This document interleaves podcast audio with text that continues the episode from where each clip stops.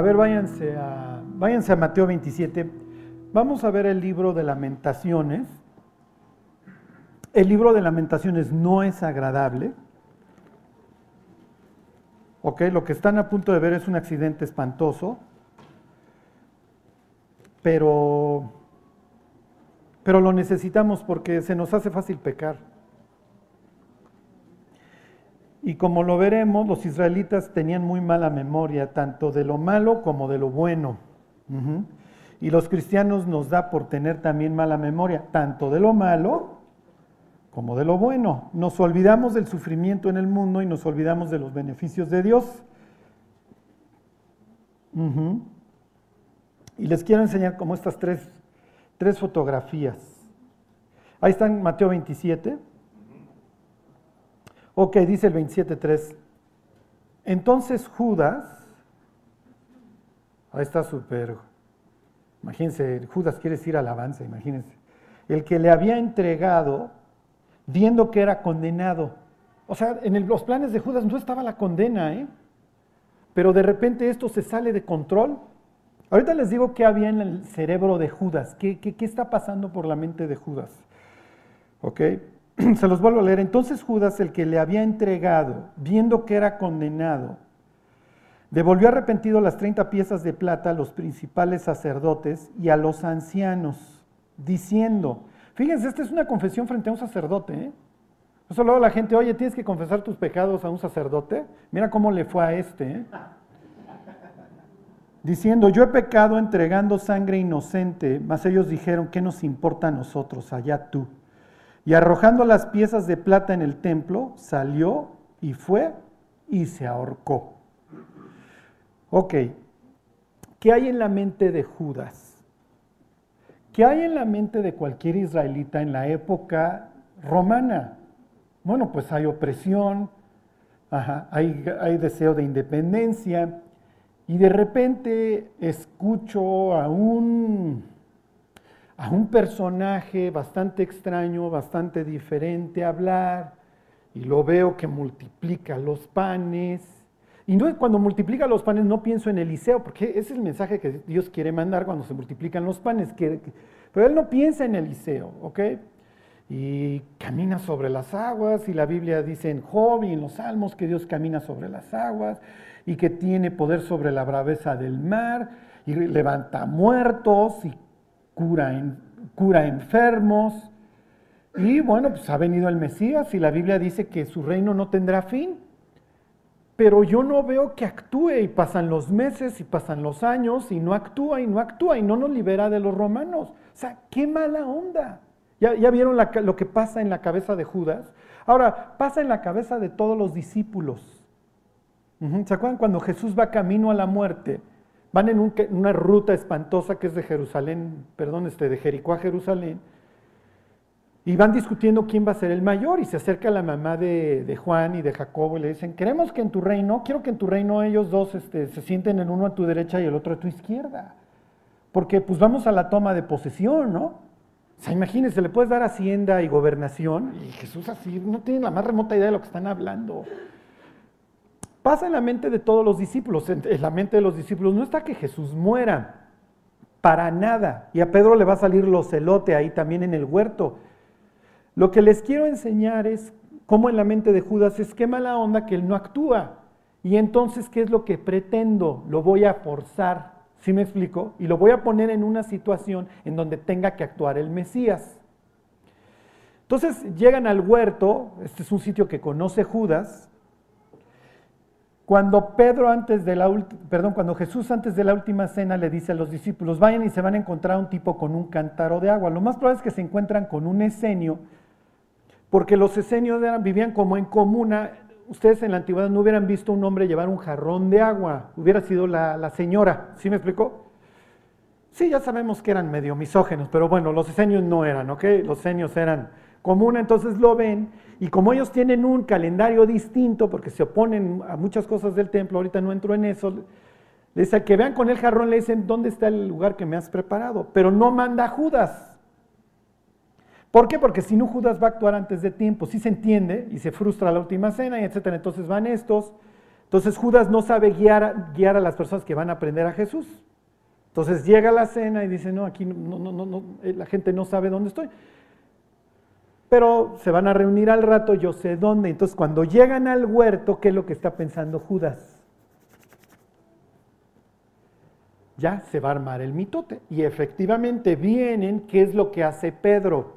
¿Se acuerdan? Pedro saca una espada, le corta la oreja a Malco, le sale los celote, lo más seguro es que Simón el celote, que también quiere la independencia a través de la guerra, pues, se pone al tiro. Y Jesús nomás viendo a Pedro, y se acuerdan que Pedro está así de... O sea, con la oreja de Malco en la mano, y Jesús se la vuelve a pegar y imagínense la escena, Malco, Pedro, Jesús, todos volteándose a ver, ¿qué está pasando? Y Judas, y entonces se voltea Jesús con Pedro y le dice, ¿qué estás haciendo? ¿No sabes que yo ahorita puedo pedir una legión de ángeles y se extermina al mundo?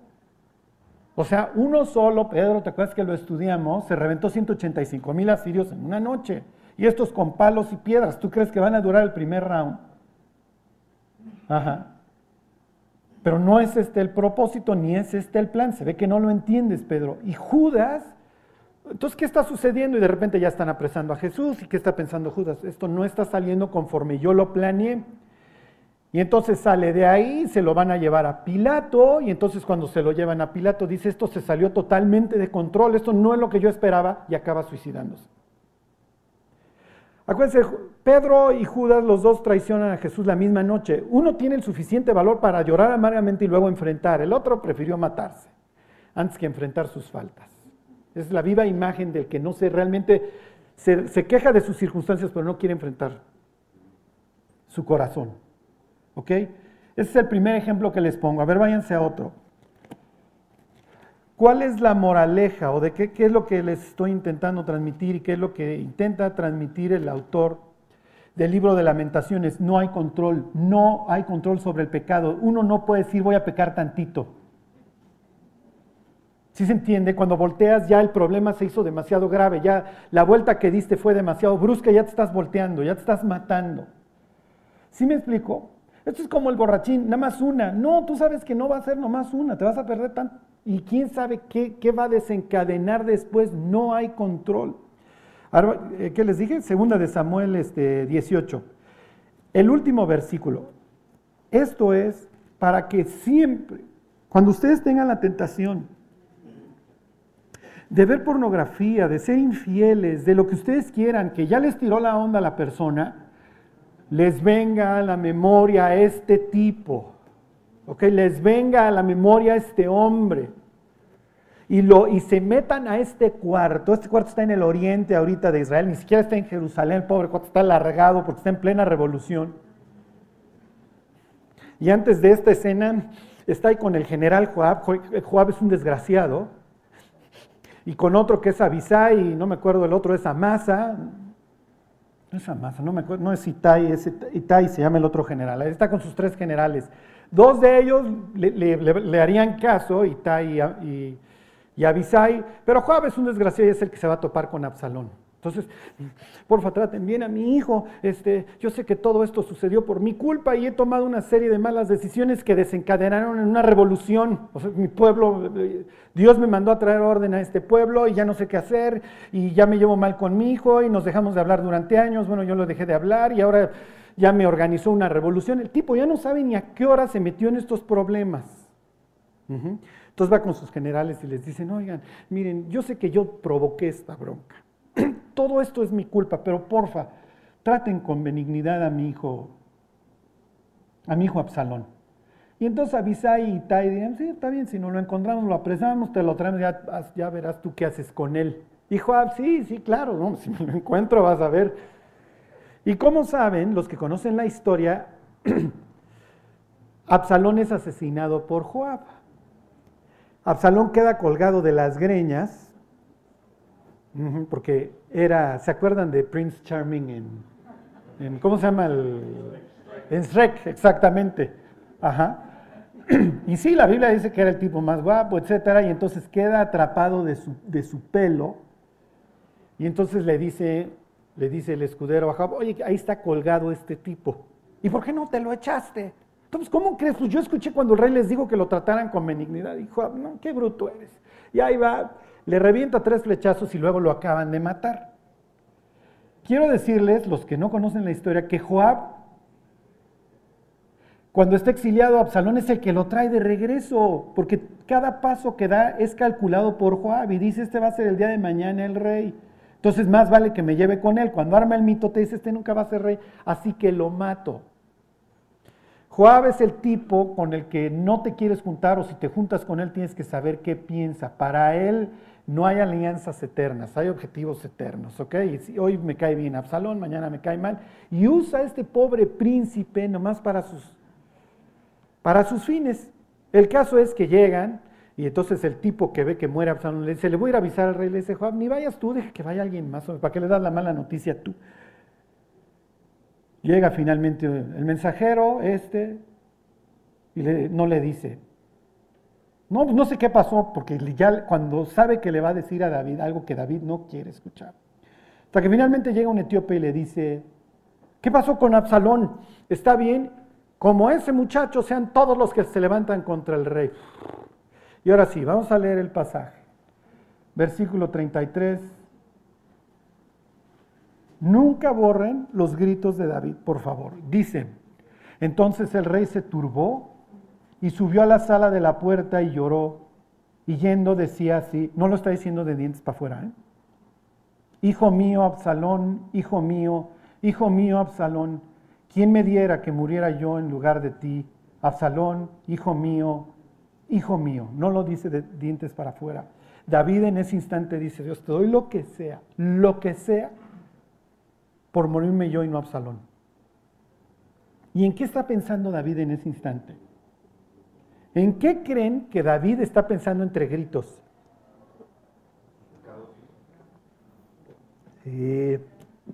Está pensando ese día que se asomó por la ventana y vio a Betsabé. ¿Por qué ese día se desencadena toda esta historia?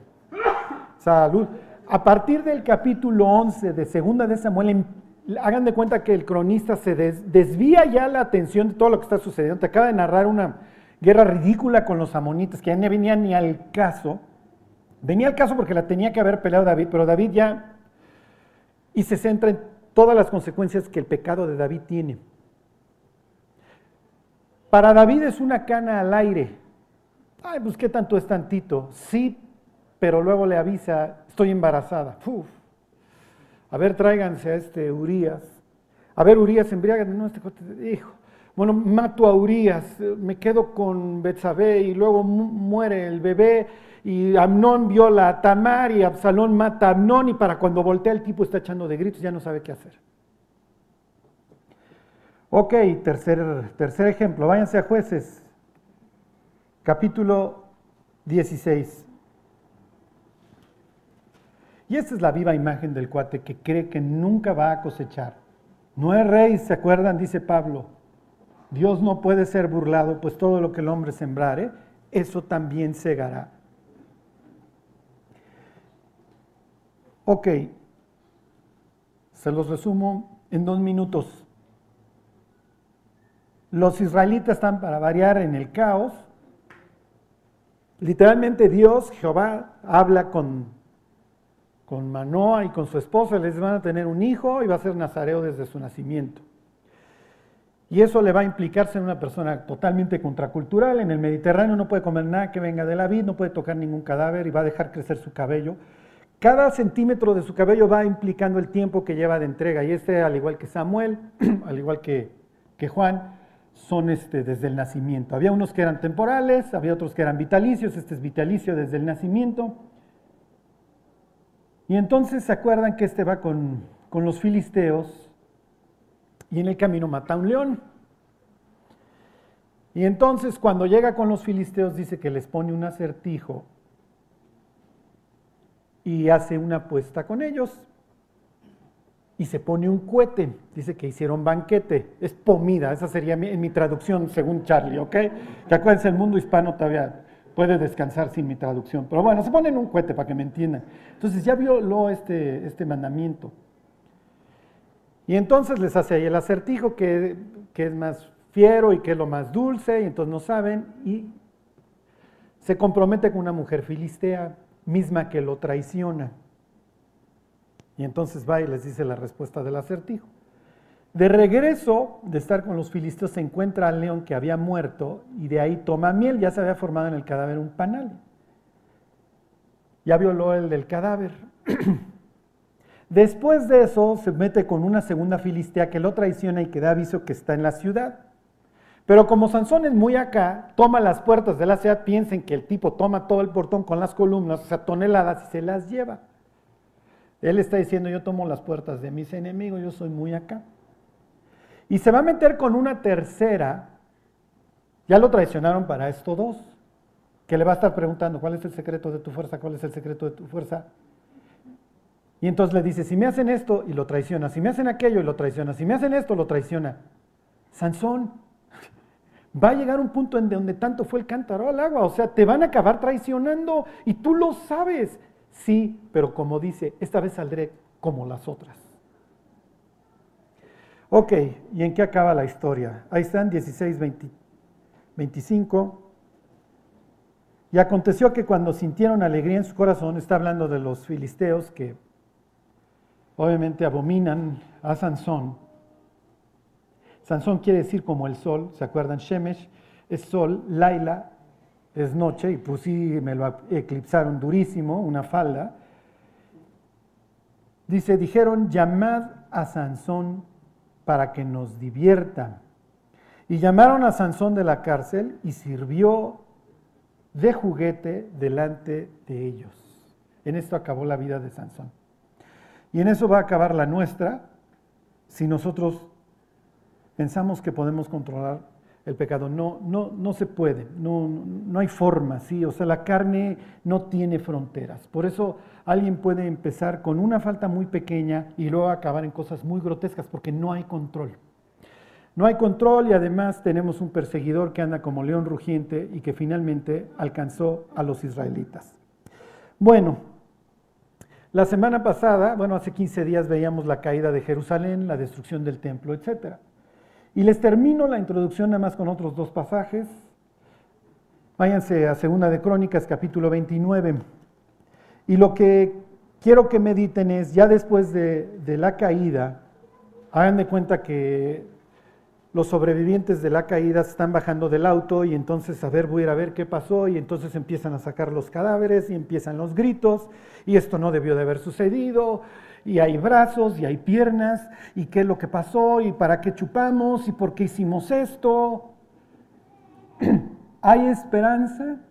Es lo que ellos se van a estar preguntando. Cuando el cristiano eh, acaba en, en el hospital, en la cárcel, etcétera, por sus faltas, obviamente la pregunta es, ¿hasta dónde voy a llegar? Y en la mente de los israelitas, cuando cae el templo, el templo es la casa de Dios, no la honraban para nada. Acuérdense, los israelitas llevan 22 años burlándose de Dios, pero Dios ya no la cumplió. Dios ya literalmente se fue, agarró sus triques y nos abandonó. Y entonces, ¿qué, qué vamos a hacer? Y como dice un versículo en el libro de lamentaciones, los hijos de los príncipes se abrazaron a los estercoleros. O sea, los niños que antes se criaron en púrpura, ahora están buscando entre el excremento algo que comer. Dios ya no la cumplió. Es lo que literalmente dice, tú no perdonaste. Y es lo que les había dicho Dios a través de Jeremías, mira qué malo y amargo es faltar mi temor en ti.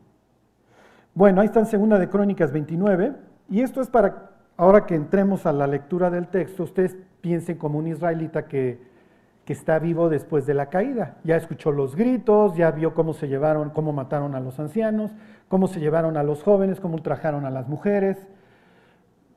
Y tú estás ahí y han pasado días, obviamente hay hambre, lo único que escuchas y ves son lágrimas, porque pues ¿qué es lo que ves en los sobrevivientes? Nada más confusión, hay unos que ya ni hablan, ya quedaron totalmente dañados en su cerebro y eso es lo que tú estás viendo, puro muerto en vida. Y la pregunta que vas a tener es, bueno, ¿y cómo se restaura esto? Si es que hay posibilidad de restauración, ¿se acabó ya el proyecto Israel? Es obviamente lo que se está cuestionando el, israelita en ese instante. eh, estoy más allá del bien y del mal, es lo que pregunta la persona en la cárcel, en el hospital, ya perdió todo, ya su familia ya no le abre la puerta, lo que ustedes quieran. Voy a poder restaurar, mis hijos voy a volver a tener una relación con ellos, tengo la posibilidad de volver a influir. Ok, está hablando aquí de un rey previo a, a la caída, acuérdense, más o menos 100 años antes. Y dice el 29.3, en el primer año de su reinado, está hablando del rey Ezequías, en el mes primero abrió las puertas de la casa de Dios y las reparó. Acuérdense, el rey anterior se llamaba Acaz, destruyó el templo, destruyó la fuente de bronce, tuvo bien hacer un desastre, ¿ok? Lo que era el templo, imagínense, hecho, hecho añicos. Y entonces este dice, oigan, pues vamos a, a reabrirlo porque nuestra vida devocional gira alrededor del templo. Ok, versículo 4. E hizo venir a los sacerdotes y levitas y los reunió en la plaza oriental y les dijo, oídme levitas, santificaos ahora y santificad la casa de Jehová, el Dios de vuestros padres, y sacad del santuario la inmundicia, porque está lleno de imágenes y eso. Porque nuestros padres se han revelado y han hecho lo malo ante los ojos de Jehová nuestro Dios, porque le dejaron y apartaron sus rostros del tabernáculo de Jehová y le volvieron las espaldas. Y aún cerraron las puertas del pórtico y apagaron las lámparas. No quemaron incienso ni sacrificaron holocausto en el santuario del Dios de Israel. Por eso, por tanto, la ira de Jehová ha venido sobre Judá y Jerusalén y los ha entregado a turbación, execración y escarnio, como veis vosotros con vuestros ojos. Ok, sí, pero ¿cuál es el, tema? Que aquí hay, el, aquí hay templo. La única cosa es limpiarlo, ¿sí me explico? O sea, caímos bajo, pero hasta cierto punto, y entonces Ezequías dice, todavía podemos, darle vuelta, dale vuelta, y salvó el tráiler. Sí, sí se entiende. Sí, pero ahora ya no hay templo, y ya no hay muro. O sea, ya no hay opción de decirle, oye Dios, no, discúlpanos, sí, regrésate. No, ya Dios ya se fue. Y lo único que veo son lágrimas y llanto y etcétera. ¿Qué es lo que va a enseñar el libro de lamentaciones? No, nunca mejora, ¿eh? O sea, ustedes van ir leyendo la historia, en algún punto, bueno, si hay esperanza, no. Los que sean chismosos, vayan, hoy en la noche léanse los últimos dos versículos, acaba igual. Charlie, voy a faltar los siguientes domingos, pues venirme a deprimir, no quiero. ok, váyanse a Jeremías capítulo 4, esto lo vimos en su momento. Cuando eventualmente lleguemos a, las profecías en los evangelios, cuando Jesús habla, no está hablando, cuando Jesús habla de un caos en el eh, mundial y señales en el cielo, eso no está hablando del, cambio climático. ¿sí? O sea, no está regañando a Trump por echar mucho smog, está hablando de este tema. ¿ok? Todo el orden del que te habla el Génesis está ya totalmente destruido y entonces el, cielo se enrolla, caen las estrellas, todo este cosmos este, vuelve a un total desorden. Pero bueno, la tierra de Israel, que era la tierra sagrada, ahí está en Jeremías 4, dice 4.23. La expresión esta desordenado y vacío se repite nada más tres veces en la Biblia, en Génesis capítulo 1, en Isaías 34 y aquí. Dice, miré a la tierra y aquí que estaba, Tojo, ¿se acuerdan? Tojo y Bojo, asolada y vacía. Y a los cielos, y no había en ellos luz. Lo que está hablando es de que en su tierra está reinando el caos. El orden que trajo Dios, del que habla en Génesis 1 en adelante, ha sido totalmente revertido. Ahora sí, váyanse capítulo 1 del libro de lamentaciones. Y es natural que el autor Ahorita les voy a decir por qué no creo que haya sido el propio Jeremías. ¿eh? Porque, y se los adelanto, hay muchas frases que Jeremías no, hubiera usado. Y las vamos a ir viendo. Hace unas semanas vimos, les enseñé yo en la genealogía de Jesús, en el Evangelio de Mateo que menciona cuatro mujeres, ¿se acuerdan? Y dentro de esas, eh, las cuatro mujeres manifiestan caos, manifiestan desorden. Tienen a este, la mamá de Esrón, ¿cómo se llamaba la de Judá? Este, con la que se mete Judá, con su nuera, este, Tamara. Tienen a Tamar, una extranjera. Tienen a Ruth, bueno, antes tienen a, la prostituta, a Raab, una cananita prostituta. Luego tienen a Ruth, una moabita, y luego tienen a la propia Betsabe con la que fornica David. Dentro de la genealogía del Mesías, ¿ok? Entonces te va, te va contando cómo el Mesías va a revertir el caos. ¿Sí me explico? Hasta que llega a su nacimiento. Aquí tienen lo contrario. Aquí tienes una reversión de un orden a un caos total. Y así empieza el capítulo 1. Los que tengan la nueva versión internacional, ¿alguien, la trae? ¿Sí? Bueno, sálganse, por favor. Sí, ya no la Bueno, Silvia y Eric, los que la traigan, van a ver que arriba de cada versículo hay una letra. Hay una letra del abecedario hebreo, Aleph.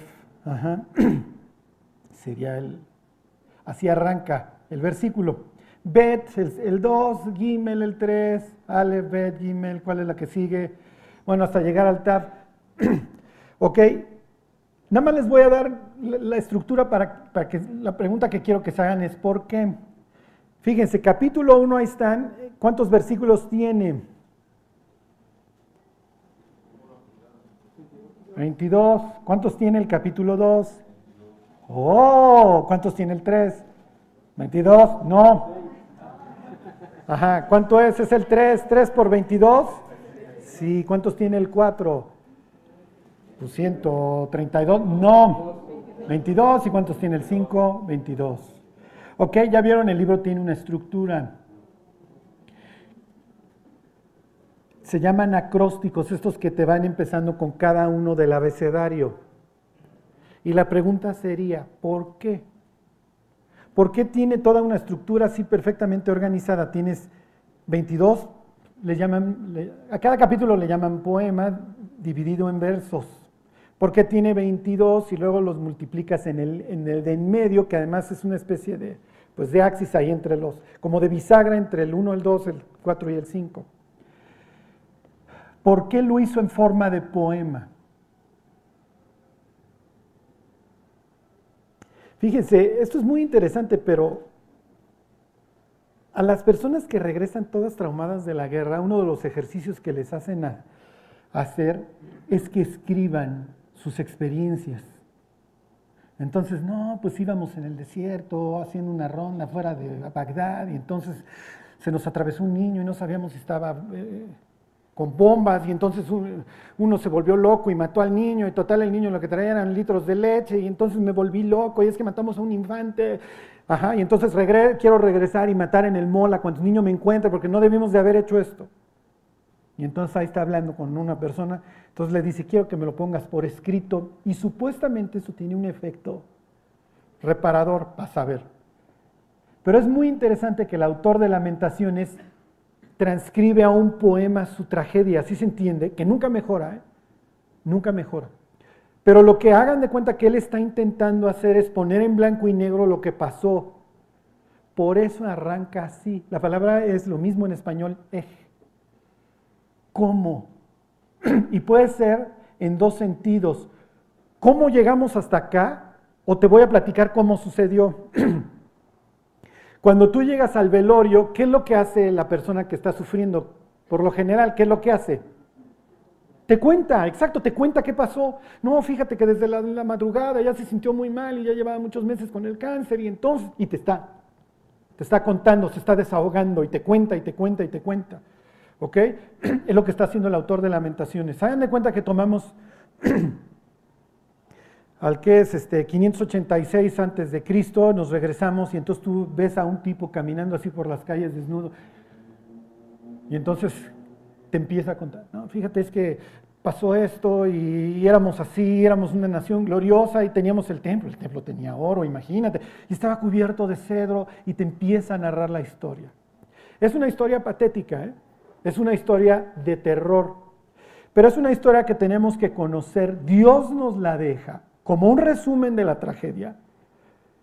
Y lo que está diciendo es, Aquí los judíos van a estar empezando a manejar palabras como ausencia, exclusión. Dios está diciendo que no te digan, que no te cuenten, que no te vengan con sandeces de que el Dios del Antiguo Testamento es bien malo y el del, y el del Nuevo es re bueno. Esos son los gnósticos y están mal. Jesucristo es el mismo ayer, hoy y por los siglos. Lo que está diciendo es, tú no puedes jugar conmigo. Y mucho menos, bueno, no, no, no, no mucho menos, pero no puedes jugar con el pecado. Si yo te digo que el pecado te va a destruir, es porque es verdad. Y hay una última consecuencia que el ser humano no entiende. Y bueno, me faltó esto para la introducción. A ver, váyanse a segunda de Tesalonicenses 1. Lo que vamos a ver es Dios cómo va a tratar con, el, con su pueblo. Lamentaciones tiene que ver en, el trato de Dios con su pueblo. si el resto de los pueblos adora a Baal a Moloch, a quien se les pegue la gana, a Quemos, a Marduk, a Dios le importa un comino. Aquí Dios va a tratar con su pueblo. Entonces pudiéramos llevar el libro de lamentaciones a, la purificación en, la iglesia. Pero aquí, lo voy aquí se los voy a poner desde el punto de vista del incrédulo. Dios dice, mira, el ser humano puede vivir como se le pegue la gana. Pero así como yo agarré mis triques y me largué de Jerusalén, el ser humano puede ignorarme toda la vida. Tiene ese derecho, se lo concedo. Es más, no toda la vida, toda la eternidad. Ok. Se los leo desde el 6, desde 2 de Tesalonicenses 1.6 para que entiendan todo el contexto. Pero nada más quiero que vean una frase. Esto es lo que está flotando en la mente de los judíos. Ausencia, exclusión, lejanía. ¿Ok? Dice versículo 6, 1.6. Porque es justo delante de Dios pagar con tribulación a los que os atribulan. Tesalónica era una iglesia perseguida, ¿ok? y a vosotros que sois atribulados, daros reposo con nosotros, cuando se manifieste el Señor Jesús desde el cielo con los ángeles de su poder, en llama de fuego, para dar retribución a los que no conocieron a Dios, ni obedecen al Evangelio de nuestro Señor Jesucristo, los cuales sufrirán pena de, no es temporal, eterna perdición, excluidos de la presencia del Señor y de la gloria de su poder. El infierno implica exclusión de Dios, excluido de la presencia de Dios ya. Tú no te quieres llevar conmigo, también no soy el pegoste, vas a vivir en un sitio en total y perfecto caos, porque donde no está Dios, obviamente lo único que hay es la ausencia de propósito. Entonces la persona en el infierno no tiene ningún propósito, lo único que vive es un presente espantoso, en donde no hay nada por qué existir, literalmente. Sí, pero va a existir eternamente, es lo que está diciendo Pablo ahí. ¿Ok? Fíjense, cuando Dios nos dice que vayamos y prediquemos el Evangelio, realmente cuando ganamos a alguien para Cristo, o sea, es rescatarlo de una eternidad de exclusión. Ok, ¿ya se deprimieron? Bueno, a ver, regresense a Lamentaciones, que esto se pone peor. Ok, Dice Pablo, no juzgáis vosotros a los que están dentro, a los que están afuera los juzgará Dios. ¿Por qué les quise hacer esto? Para que vean, esto de lamentaciones tiene que ver con nosotros. Esta es la forma como Dios trata con su pueblo, como Dios trataría con nosotros, una disciplina espantosa cuando sea necesaria. Y les voy a decir otra cosa que veremos en su momento cuando veamos el trato que da Isaías al, exilio, porque Isaías no les adelanto, pero les va a decir una cosa a los israelitas Dios a través del, libro de Isaías. Esto es lo peor. Lo que les voy a decir es lo peor. Todo esto era evitable. Todo esto era evitable. Hay cosas malas que nos van a suceder. Pues ni modo. Si me explico, te subes a la montaña rusa en México, pues tienes altas probabilidades de accidente. ¿Ok? Pues no es que pecaste, simplemente el tercer no es así. ¿Ok? O sea, hay cosas que suceden y que Dios permite en nuestra vida, pero no son consecuencia realmente de nuestros pecados. Y las podemos afrontar bien. O sea, piensen en Job. O sea, Job tal vez dice mal, bueno, no tal vez dice mal, oye, yo creo que Dios se equivocó conmigo, yo no, yo no pienso merecerme esto. Y hasta cierto punto cuando uno va leyendo el libro, volteas al cielo y dices, oye Dios, pues la neta sí, pues no, o sea, no, como que no. No se lo merecía, pues era un tipo ejemplar, tú mismo lo decías. Y Dios decía, cállate, que yo sé cómo tratar con mi gente, ¿no? Bueno, ok, está bien. es lo que le dice a Job, a ver, maestro, deja de estarte quejando. Pero Job tiene, sí me explico, y tiene esta esperanza, y yo sé que mi redentor vive, y al fin se levantará sobre el polvo, y en mi carne de ver a Dios, y, yo sé que Dios está por mí, aunque me mate, bla, bla, bla. Pero piensen en David, piensen en Sansón. ¿Cómo enfrento ahora el molino? ¿Sí me explico? Si todo esto es producto de mi pecado, yo no debería estar acá. O sea, ¿cómo enfrento la muerte de Absalón? No es que se enfermó un día y Dios lo permitió, no, o sea, yo me lo eché hasta cierto punto. Digo, mal Absalón, y Absalón no tuvo una voz ahí que le dijera Absalón, bájale dos rayas, maestro, no te va a llevar a ningún lado, ya bájale. Ok, ahí están uno a uno. Y aquí van a ver cómo el autor inmediatamente empieza el tohu baboju, ¿ok? La reversión. Van a ver aquí seis adjetivos, tres buenos y tres malos. Número uno, entonces dice, ¿cómo? ¿Cómo ha quedado sola la ciudad populosa? Se refiere que había mucha gente. Piensen en la reina de Sabá. Wow, no, mira esta ciudad, mira el templo, mira la casa del Líbano, mira esto. O sea, esto es increíble. Dichosos estos tus siervos que escuchan tu sabiduría todo el día y vienen de Tarsis y vienen de acá y, el comercio. bueno, no, esto, esto, es increíble, este es el país más grande sobre la tierra.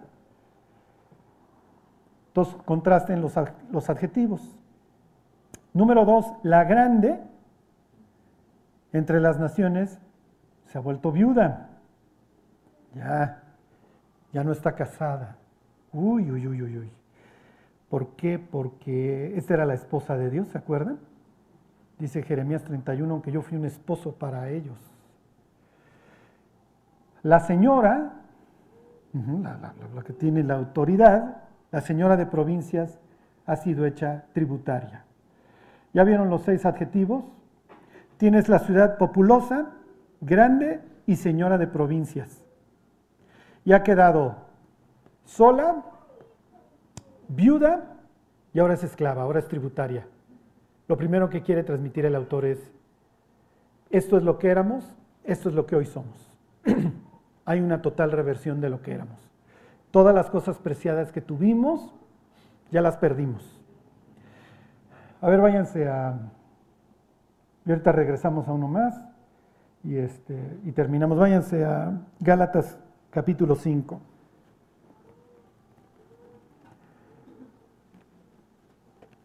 Cuando, cuando los creyentes vivimos en oposición a Dios, es que ya nos alcanzó el perseguidor. Estoy usando una expresión del libro de lamentaciones. El león que anda rugiente, pues ya nos prendió.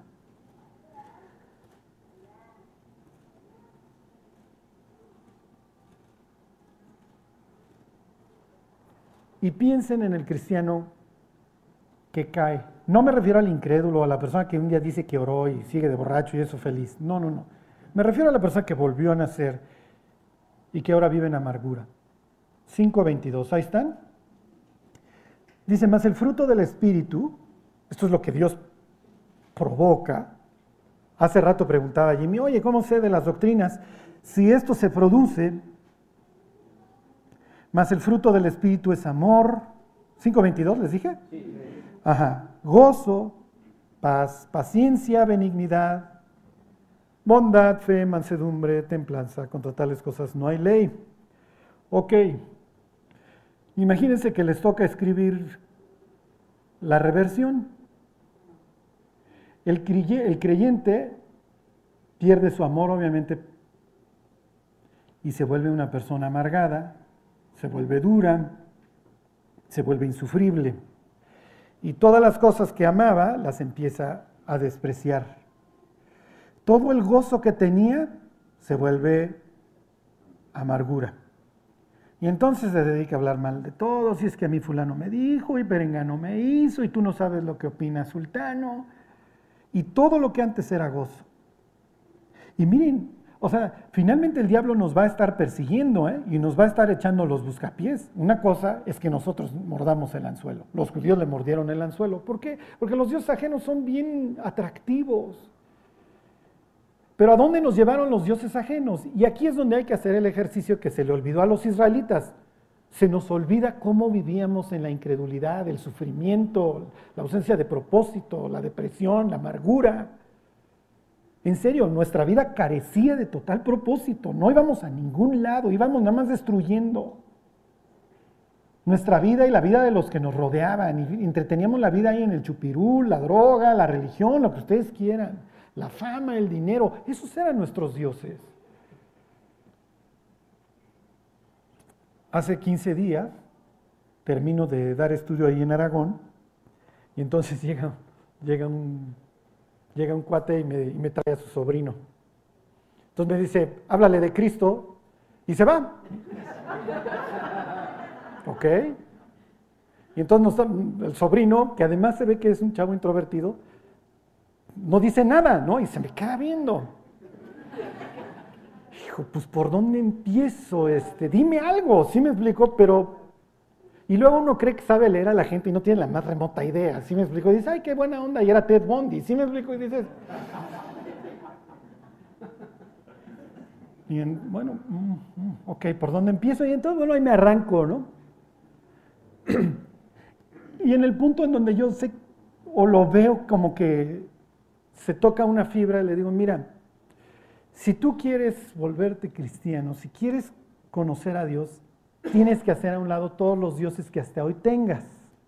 Porque Dios va a demandar de ti una devoción exclusiva. Él va a ser tu único Dios. Y no sé si sean las mujeres, el dinero, las drogas, el alcohol, tu lana, lo que sea. Pero todos esos dioses los vas a tener que hacer a un lado. Y ahí es donde empezó la interacción. Si me explico como, ok, ya entendí. Pero los frutos que traen los otros dioses y que son los que hacemos a un lado. ¿A dónde nos habían llevado? Les sigo con esto. La paz. Obviamente la persona se vuelve como el impío. Un mar en tempestad cuyas aguas arrojan solamente, ¿se acuerdan? Fango. Cieno. Paciencia, obviamente, pues lo que va a reinar pues, es la impaciencia.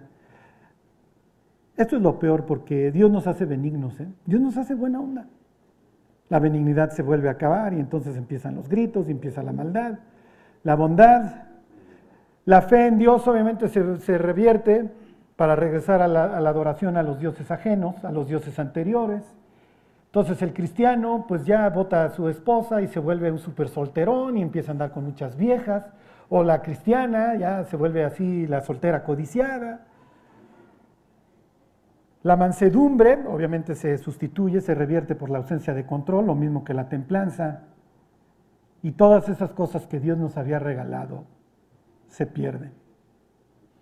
Y cuando la persona veía la botella, y no, no, la neta, no, yo soy cristiano, ya dejé de tomar, se pierde la, templanza, todo ese, la posibilidad de ser dueños de nosotros mismos, se acaba. Bueno, a ver, regresense y ya vamos a acabar. Ya no me voy a meter en, el versículo que, sigue, muchos les doy la introducción. Miren, cada uno de estos versos, regresense a Lamentaciones, es una historia en donde el autor está llamando muchas cosas del pasado. Es como leer el Apocalipsis, o sea, tienes que saber toda la historia anterior para saber de qué se trata. Este, ¿Sí, ya se regresaron? Ay, voy, es que mi hámster se tropezó en el camino. Bueno, número dos. Amargamente llora en la noche y sus lágrimas están en sus mejillas. Si nos estuviéramos paseando en las ruinas que siguen humeando, es lo que veríamos. No tiene quien la consuele de todos sus amantes. Todos sus amigos le faltaron, se le volvieron enemigos. Miren, esto es lo peor. Cuando los cristianos chafeamos, vamos a escuchar las voces que queremos. Cuando Absalón está planeando la revolución contra su papá, se encuentra con Aitiofel, con el abuelito, con el abuelito de Betsabé, y se junta el hambre con las ganas de comer. Y Aitofel le dice, tú y yo nos necesitamos, ¿eh? porque tú tienes el carisma y yo tengo los conectes y yo te organizo la revolución y vas a ver si no le damos en la torre a tu papá. La persona, ay amiga, es que no te flageles, sal un rato. Ay amigo, no te flageles, ven a echar unos quiebres. Ay amigo, no son tus amigos. Y cuando truena la bomba, tarde o temprano se van a empezar a acabar. Se los digo por experiencia. Este grupo de satélite donde predico en Aragón surgió por un amigo común que teníamos cuando éramos borrachines que cayó en la cárcel. Al año ya no lo visitaba nadie. Pero para la hora de la borrachera todos somos hermanos y a las 3 de la mañana todos nos juramos lealtad eterna. No es cierto. Los amantes de los israelitas le faltaron. Ni los egipcios los ayudaron, ni los asirios, obviamente, que cayeron ya no hay, cuando voltea al incrédulo, no, es que mi compadre, no, no, tu compadre no sabe lo que ha estado haciendo todos estos años. ¿Tus amigos? ¿Cuáles amigos? ¿No te enteraste que el amor no hace nada indebido, ah? ¿No te enteraste que el amor no busca lo suyo? Fíjense este versículo 7.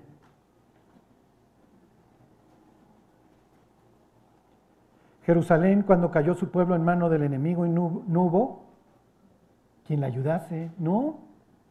Y esa, es la, y esa es la tónica y durante el capítulo 1 se sigue repitiendo.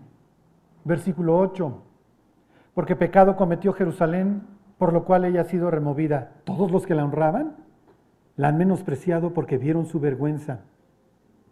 Versículo 19, di voces a mis amantes, mas ellos me han engañado. Te voy a ser muy franco, el incrédulo no te quiere. ¿eh? Les voy a dar la definición más espantosa del amor y es la que da la Biblia. Y este es el amor. Que andemos según sus mandamientos. ¿En serio? Yo pensé que ibas a mencionar a, Colunga, sí me explico, y a Jackie Bracamontes en un beso. No, no, no, no. Ese para Dios no es el amor. Amar a Dios y al prójimo implica guardar los mandamientos de Dios.